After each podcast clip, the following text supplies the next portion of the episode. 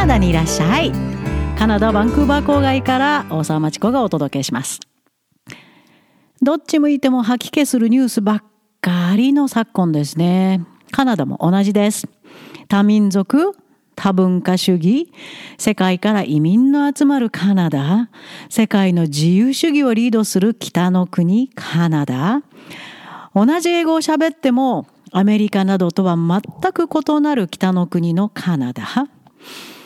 ここでも人口の約半分がワクチンパスポート反対と妙な陰謀説が出て SNS のデマを信じてなんと病院を取り囲み救急車まで阻止しています。亡くなった方もいるんですよ救急車の中で待ってる間に。腹立ちますよね。未接種者が ICU 収容患者のほとんどという中必死でそんな命でも救おうとしている医者看護師などを罵倒し暴力も振るうのもいます。本当に吐き気です。アルバータ州は特に州知事自身が田舎の保守的なじいさんばあさんの票を狙いワクチンもマスクも行動宣言もどんどん緩めていったために現在非常事態になってます。アルバータに留学予定の人はしばらくは日本で待機した方がいいかもと思います。そんな世界だからこそ今日は夢の話をしましょう。皆さんは夢を持ってますか？どんな夢ですか？例えばカナダ留学の実態を日本に発信している私のところにはカナダ留学は夢を叶えるためですという相談が舞い込みます。何が夢なんですか？と聞くと、あの、カナダ留学です。いやいやいやいや、その留学の先にあるものは何ですか？何が夢なのでカナダ留学したいんですか？と聞くと、カナダ留学して、えっと、英語が喋れるようになって、えー、世界をかけいや CA になってなんか寂しくなります。カナダ留学そのものが夢なんですか？それは楽しい夢なんでしょうか？カナダに来たら夢のような生活が待っている？うん、白人の友達に囲まれて楽しい楽しい夢のような学校生活が送れるですか？それなんかおかしいですよね。こんな相談もあります。カナダでビジネスを学ぶのが夢です。英語もできるようになるから。あビジネスを学ぶことがあなたの生きてるその夢ですか？やっぱり話留学に戻ってしまいます。仕方ないですよね。30年以上深く深く関わってますから。カナダで学ぶのは夢というよりも手段じゃないですか？勘違いしてませんか？留学という手段を通してその先にどんなことがしたいの？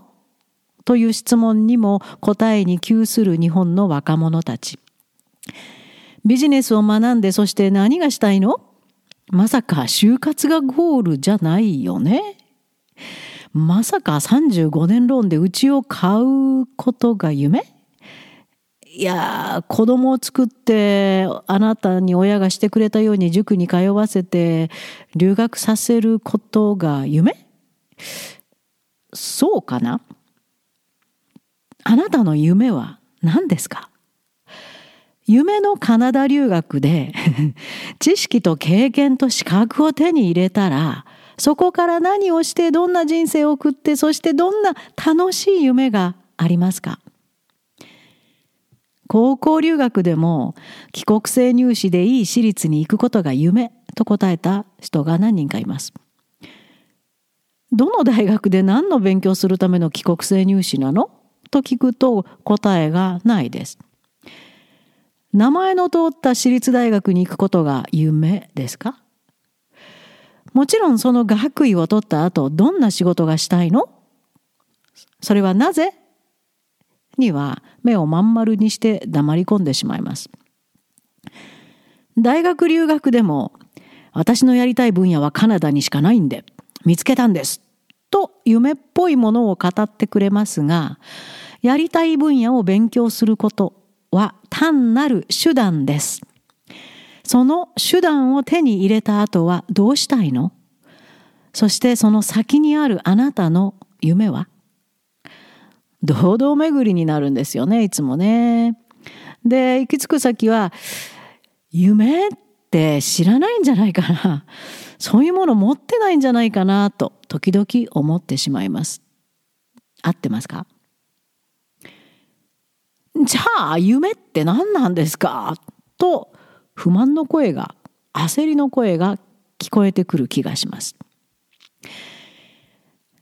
人によってそれぞれ違うし100%みんな同じ答えはないですがカナダで脳心理学を学んだその見地からと私自身の経験をちょっとお話ししましょうか。自分の夢語るの楽しいんですよ。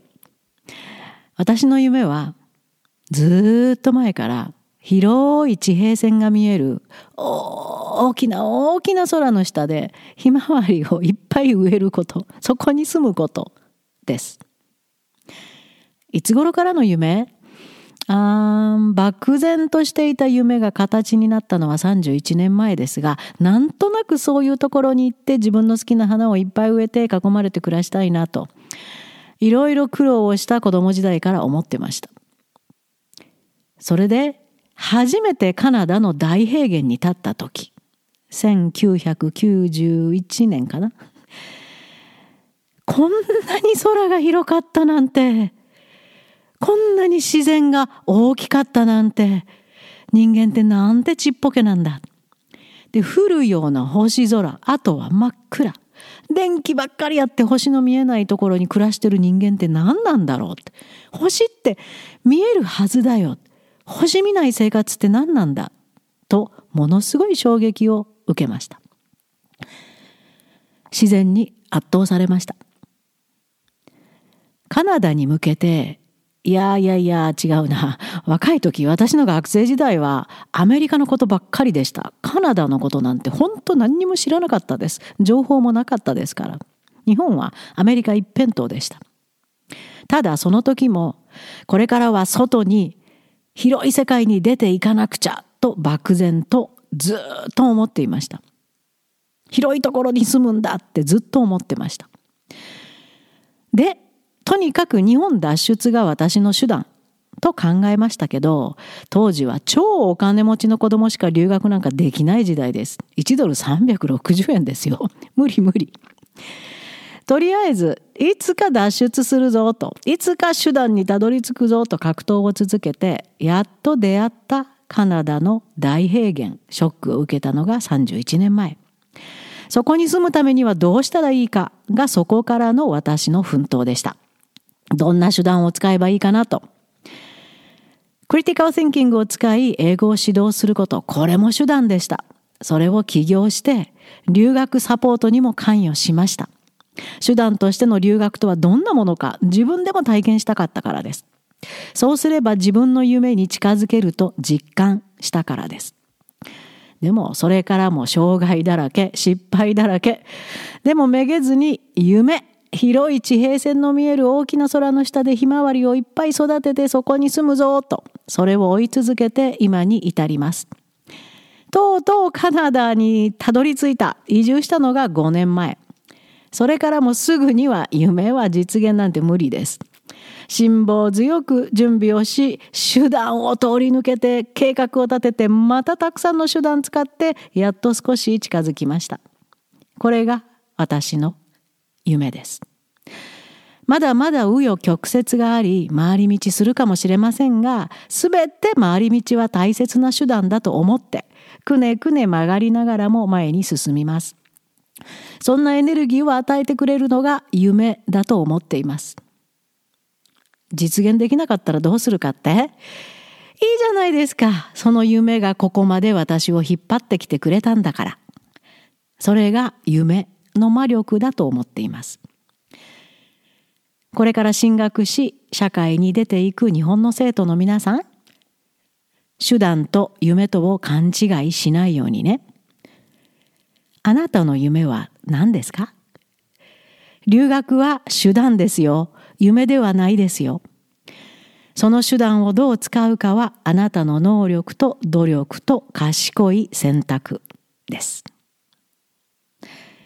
私の母の夢はもう亡くなりました20年近く前に亡くなっちゃったんですけどバラのいっぱい咲くうちに住むことでしたいつもいつも言ってました戦前生まれ戦中に育ち手段を全部奪われた青春を送りそれでも前に前に進もうとしていました。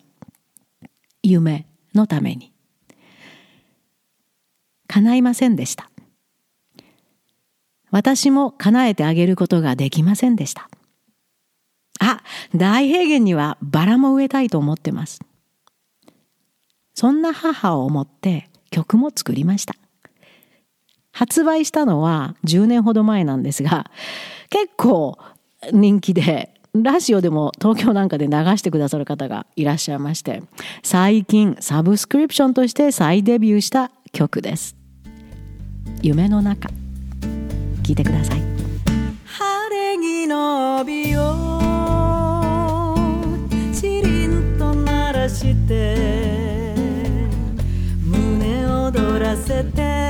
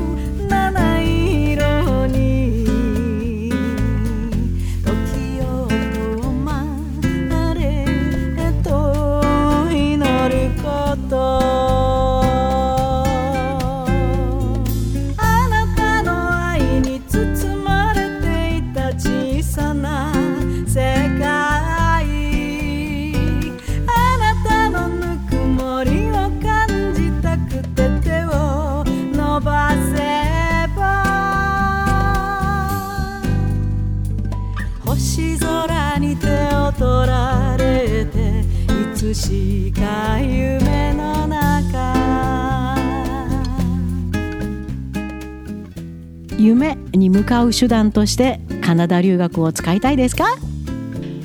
じゃあカナダにいらっしゃい。レンゲ畑で